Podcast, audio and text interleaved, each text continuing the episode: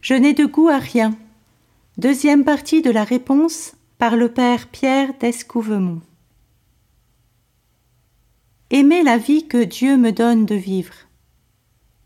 Le chrétien s'oblige à penser que sa vie est intéressante puisque Dieu lui dit quelle est celle qu'il a choisie pour lui. Oui, depuis toujours, Dieu pense à chacun de ses enfants. Il nous aime d'un amour singulier et absolument gratuit. Nous sommes tous des étoiles uniques dans le ciel de sa création. Quelle joie de penser le matin à notre réveil, alors que nous sommes encore dans une position parallèle au plancher, que Dieu nous aime déjà d'un amour infini. Nous n'avons encore rien fait, et nous sommes déjà l'objet d'une tendresse paternelle incommensurable. Les Alpes n'avaient pas encore surgi, les roches ne s'étaient pas encore solidifiées, que Dieu songeait déjà à chacun d'entre nous et nous aimait avec une infinie tendresse.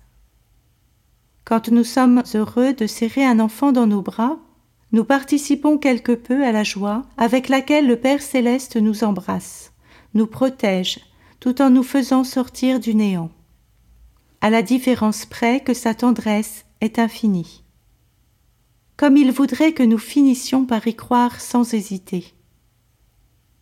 Ce n'est pas une raison, évidemment, pour rester couché, mais c'est une raison merveilleuse de jubiler et de chanter, dès les premières heures du jour, l'amour infini qui ne cesse de nous créer, qui a veillé sur nous toute la nuit, qui nous accompagnera toute la journée et qui fera toujours tout concourir à notre bien.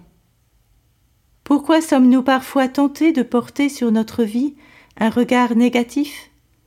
Parce que nous sommes tentés de jauger la réussite de notre vie à la nature et à la quantité des activités qui remplissent nos journées au lieu de nous rappeler sans cesse l'amour totalement gratuit que le Seigneur nourrit à l'égard de tous ses enfants. Celui qui réussit le mieux sa vie dans une communauté familiale ou ecclésiale n'est pas forcément celui qui fait le plus de choses. C'est celui qui croit le plus à cet amour inconditionnel qui est à l'origine de son existence et qui sera dans l'au-delà l'objet éternel de sa contemplation et la grande cause de sa joie.